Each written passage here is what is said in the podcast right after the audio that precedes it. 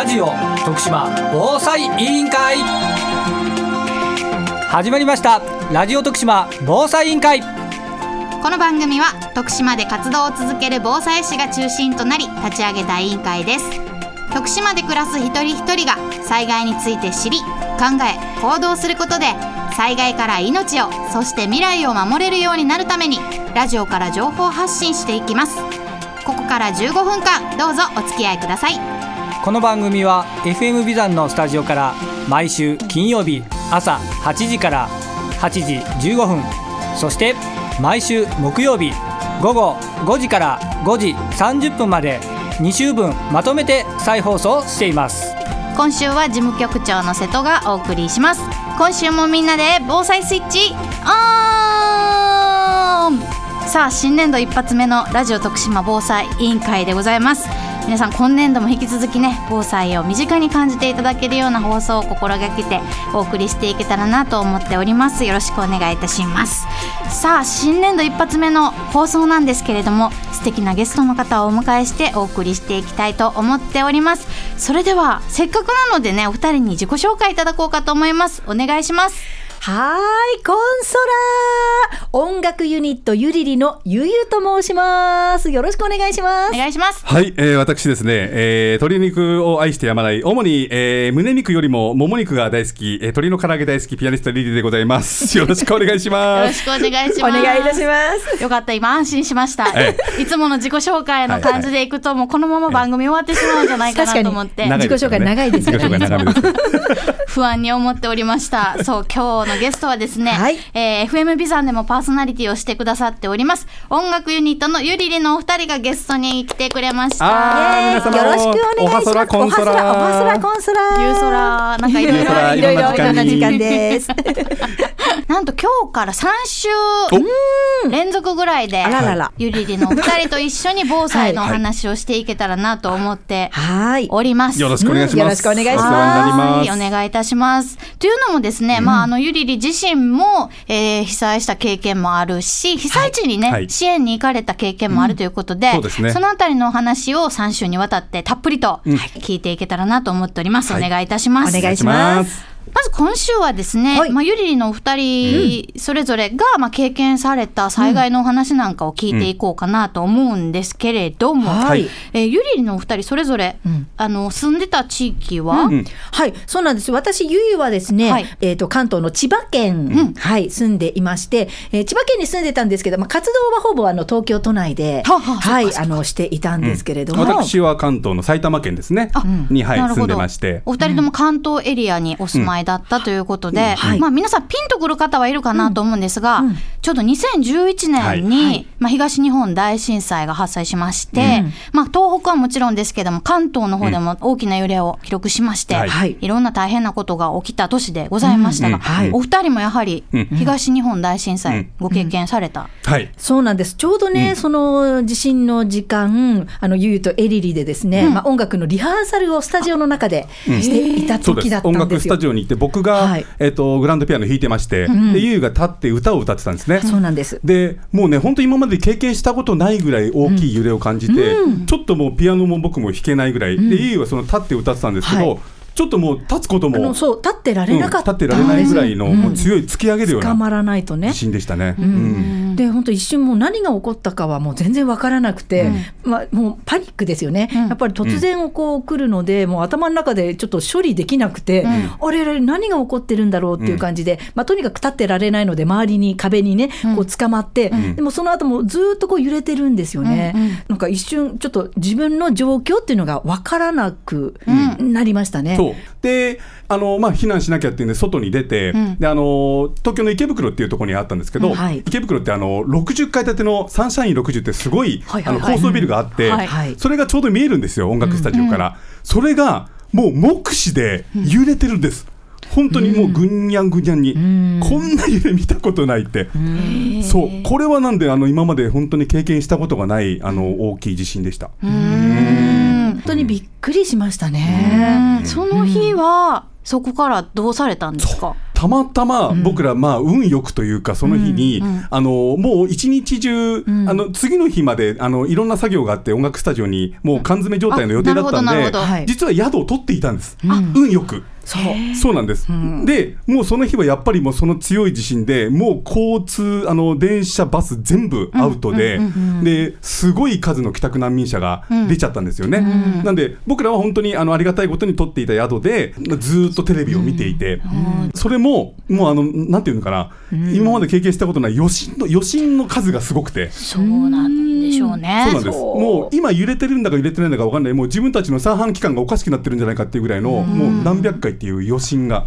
ずーっと続いてました。じゃあもうずっとこうお一息つく間もなくそう不安な夜を過ごして、いやもう本当不安でしたうねん。ずーっとそのテレビで状況を見つつ、うん。そっかそっか、そっからこういろいろ周りの状況も変わってうん。きて、はい。まあいろんな情報も入ったりしながら、の生活をしていったと思うんですけども、うん。はい。一番の何か驚きみたいなのはありますか？やっぱりね、発災して2日後でしたね、あのー本当にコンビニ、スーパーから物がなくなりました、あんなにカラッカラの状態のコンビニとかスーパーを見たことがないぐらい、それでもう一気になんていうかな、まあ、恐怖感というか、なんかね、もうすごい強い衝撃を感じましたね。まあ実感というか,、これが現実になったのかなったんだっていう。うん。まあ、もちろんこう物流が途絶えてしまったっていうのもそうやし、今必要なものを必要な方がこう買って、うん。そうですね。みんなやっぱ慌ててどうしてもね、っていうのがあったり。そうですか、あとあの、まあ、計画停電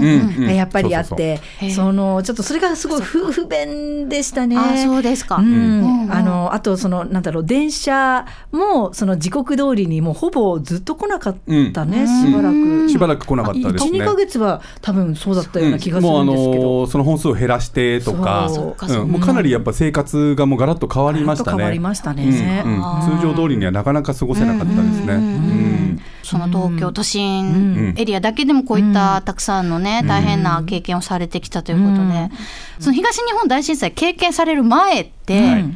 どういう感じだったんですか、はい。防災とか災害とかってなんか身近にありました、関東結構地震は多くあてそう言いますよね。そうなんです。う特にね千葉の方は多い千葉結構ですね。多いんですよね。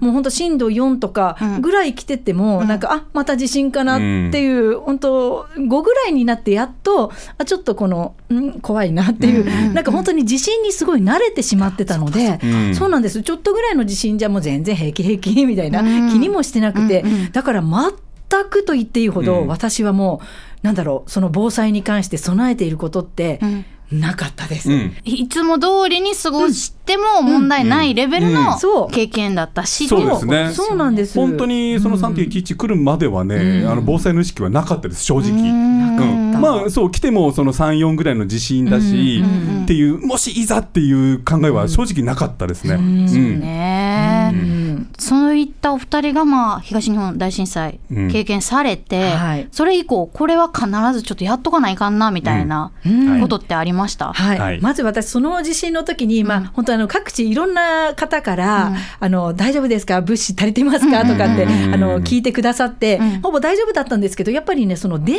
池がもうほとんど買うことができなくなっちゃって、そう。電池。そうなんです。そう。ん。まあ、自分のね使う範囲内では、まあ、うん大丈夫だったんですけど皆さんが心配されて電池をねたくさん送ってくださったりして、うんうんそうでもやっぱりこの電池って本当にあのいろんなものにねその災害の時使えるので、うん。電池だけは日頃からちょっと備えておこうと思って。なんでね、あの、一時すごい数の単一電池をゆうちゃん持ってました。ね。私持ってました。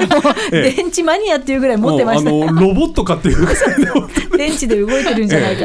よっぽど不安だったんですよ。っぽど。あのどうしてもほら懐中電灯単一電池だったりするんではいはいね、はいはい。そうですね。そうやっぱ重宝しますから。ん。で本当それからあの、ね、今まで全く気にしてなかったけど、うん結構電気屋さんに行くと電池をチェックしちゃうっていうね、うん癖づくようにはなりましたなね。るほど、うんだからね、あんま買い占めよくないけど、その、普段使いながら、そのストックしていくみたいな、あのね、メグさんにも前教わったけど、ローリングストックっていう言葉っていいなと思って。本当本当。そうなんです。うん。エリリはやっぱり鶏肉ですか？鶏肉です。ね、鶏肉はやっぱりあの、抱きしめて痛いんですけど。抱きしめていたい なかなかね持たないので。なんであの保存食ですよね。はいはい。やっぱりいざという時のはい。今だったらほらあのおお水とかでもねお米が炊ける素晴らしい商品なんかもあるので、はいそんなのもちょっと日頃から手元に置くようにはしてます。なるほど、ん。食に関してちょっ食に関して。と余裕を持った、そうそうそう、うん。やっぱ僕は食が全てなところがあるので。まあでも大事です。お水とかね。だ 大事です。大大事です。そうですそうです。ねゆりのお二人は、うん。その関東から徳島にこう引っ越されて今暮らされているわけじゃないですか、はい。徳島に来た時に、うん。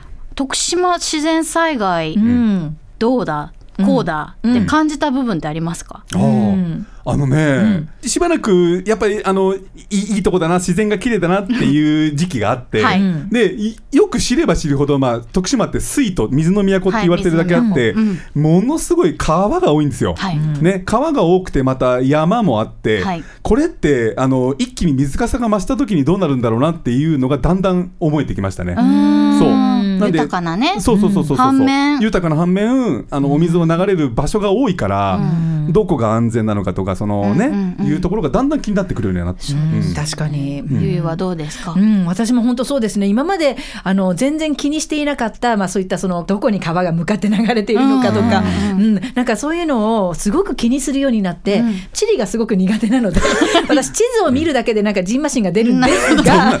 あのゆうゆうの学日本地図はあのやばいです。やばい、やばいんですが、本当にね、結構あの地図をこう眺めるように、まあ、特にあうん。の近所のはい。地図を眺めるようにして、まあ、その避難経路まではいかないんですけど、うんうん。どこにこの道がつながっているのかなみたいなのをちょっと日頃からあのこう気にしてハザードマップあそうですね、うん。うん見るようにはなったかなと思いますね。なるほど。うん。そして今こう二人はラジオを通してこう情報発信をされてると思うんですけど、はい。時う々ん。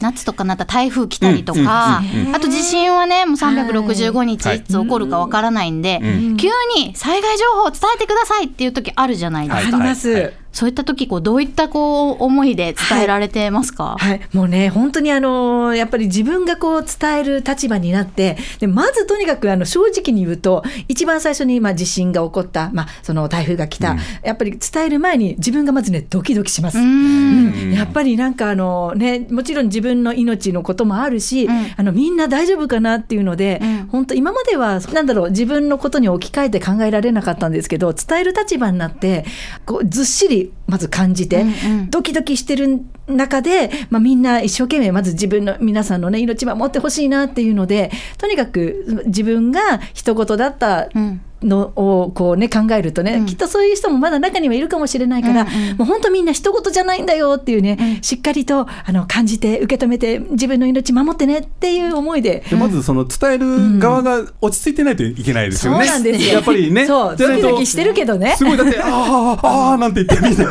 ラジオ聞いたらね慌てちゃうんで。確かに。やっぱり自分自身がねそうね。落ち着くことが大事。うんそういう意味ではこうそうですね二人のこう息の合ったね、ん。トークで、ゆゆがちょっとドキドキしてたらエリー僕はちょっがちょっと。大きな鶏肉の愛ですからが取りにくないどんな愛もう楽しくもうあっという間に締めの放送終わってしまうんですけども、来週もぜひあの、はい。ろんな話をね、はい。聞かせていただけたらなと思っておりますのでお願いします。引き続きよろしくお願いいたします。はいお願いいたします。はい。来週もみんなで防災スイッチ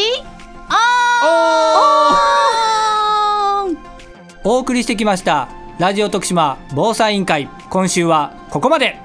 この番組はラジオだけではなくパソコンスマートフォンでも聞くことができます。パソコンの方は FM ビザンホームページトップからリッスンラジオのバナーをクリック。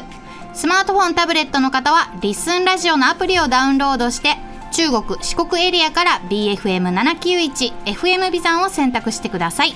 ラジオの電波が届かないエリアの方もとてもクリアな音質で番組を聞くことができます。ぜひお試しくださいそれではさようなら。